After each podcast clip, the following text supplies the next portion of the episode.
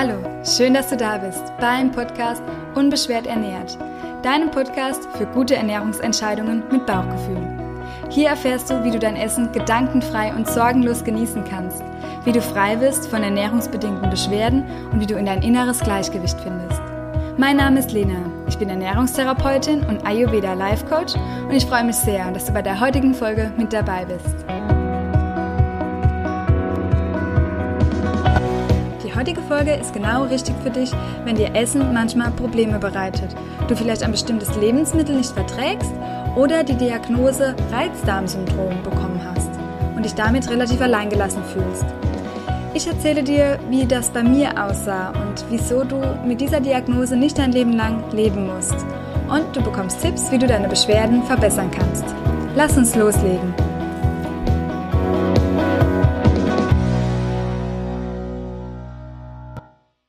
Bevor wir so richtig loslegen, nochmal die kurze Ankündigung zum Gewinnspiel.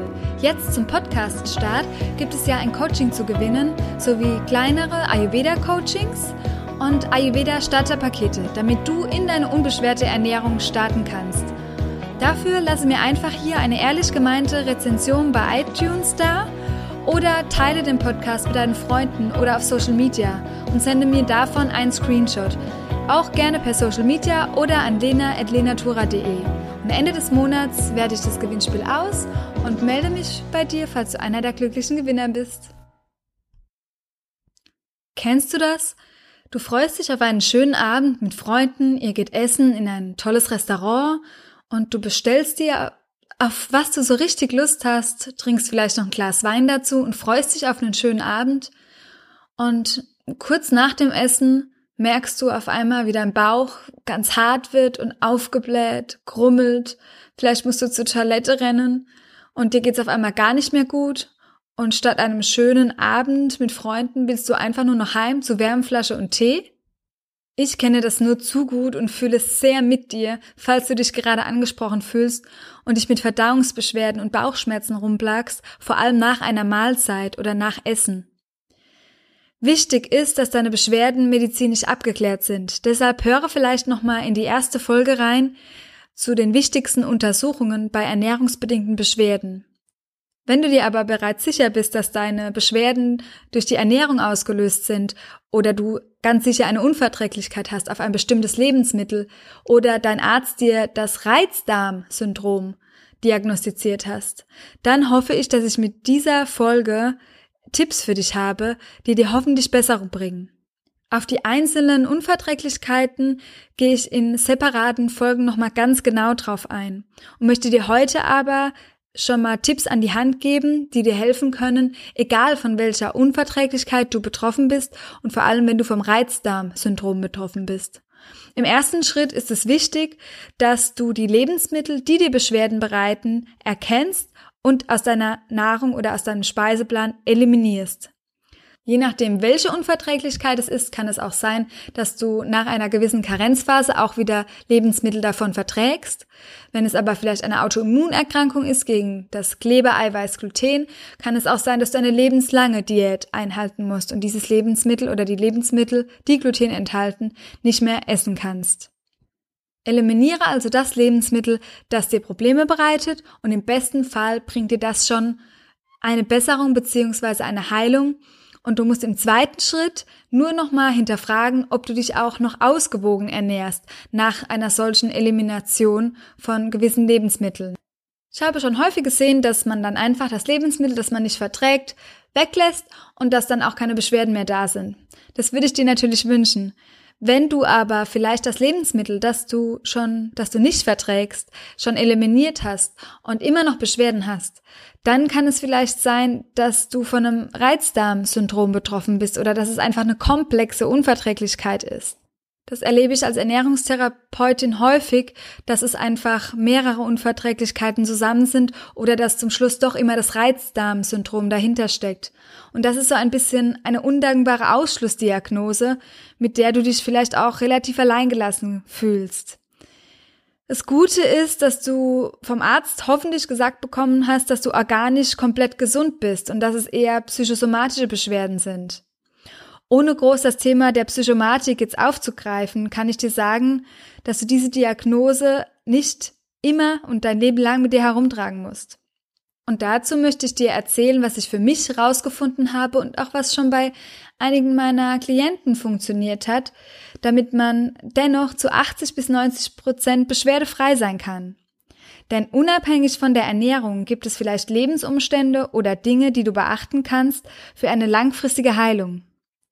Meine Erfahrungen als Ernährungstherapeutin zeigen, dass es häufig nicht ausreicht, nur die unverträglichen Lebensmittel zu eliminieren und auch persönlich dürfte ich das auch spüren.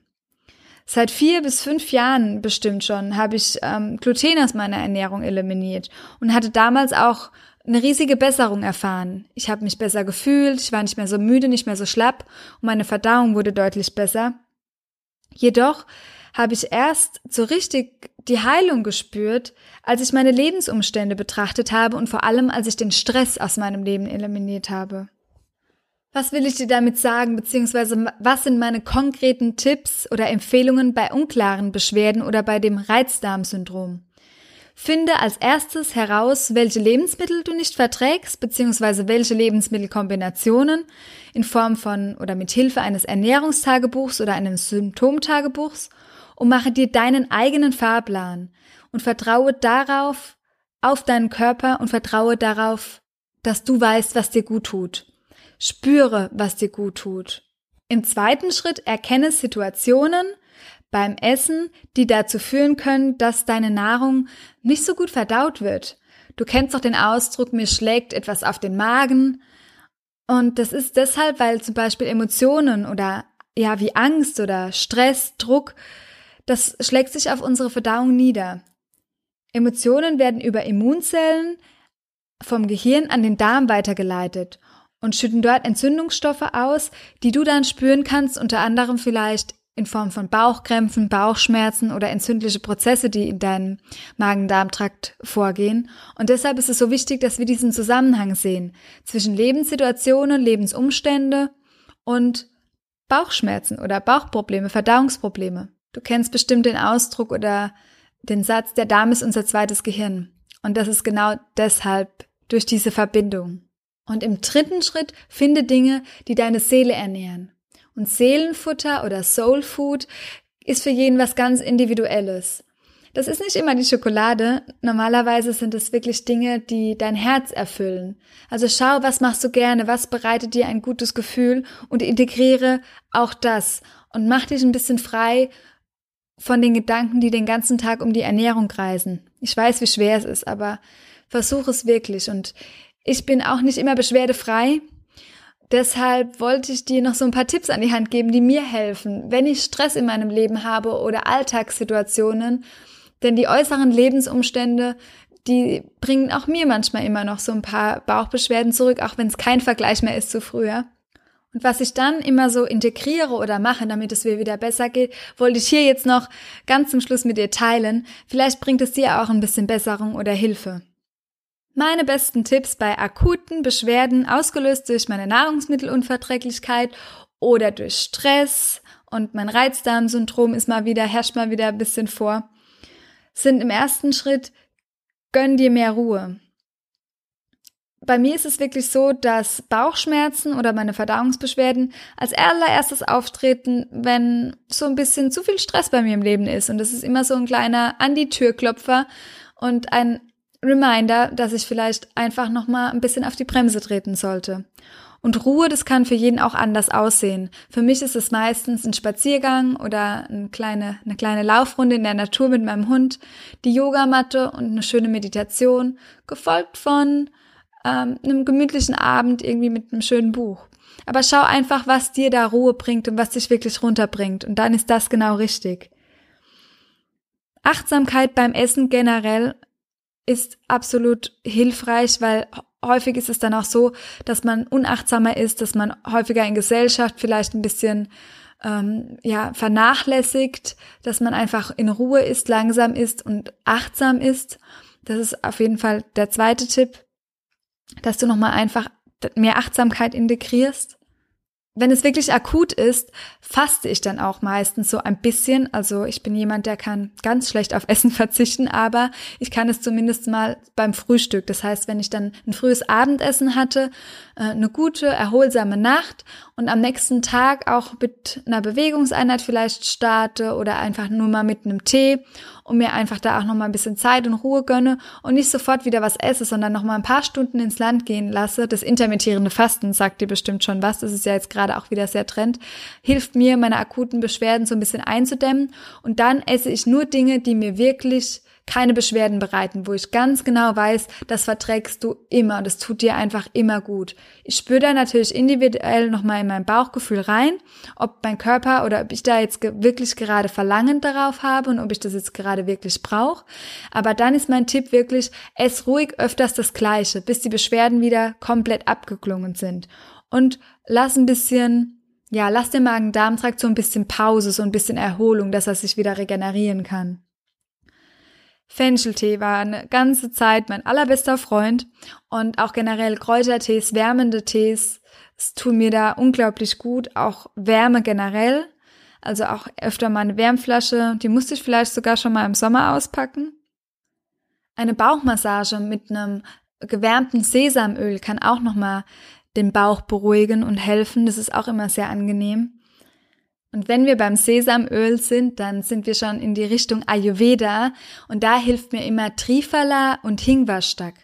Zum Thema Ayurveda werden wir in den nächsten Folgen noch kommen. Wenn du da gezielte Fragen hast, schreib mir gerne einfach nochmal eine Nachricht. Aber Trifala und Hingwastak habe ich auch immer auf Reisen zum Beispiel dabei, weil ich da auch immer mal noch Beschwerden habe, wenn ich von A nach B bin und ähm, ja nicht so richtig oder nirgends so richtig gerade ankomme. Und dann hilf, helfen mir die zwei ähm, Produkte, die ayurvedischen Produkte sehr gut. Wenn ich akute Beschwerden mal wieder habe, dann nehme ich wirklich auch immer noch mal gute Darmbakterien.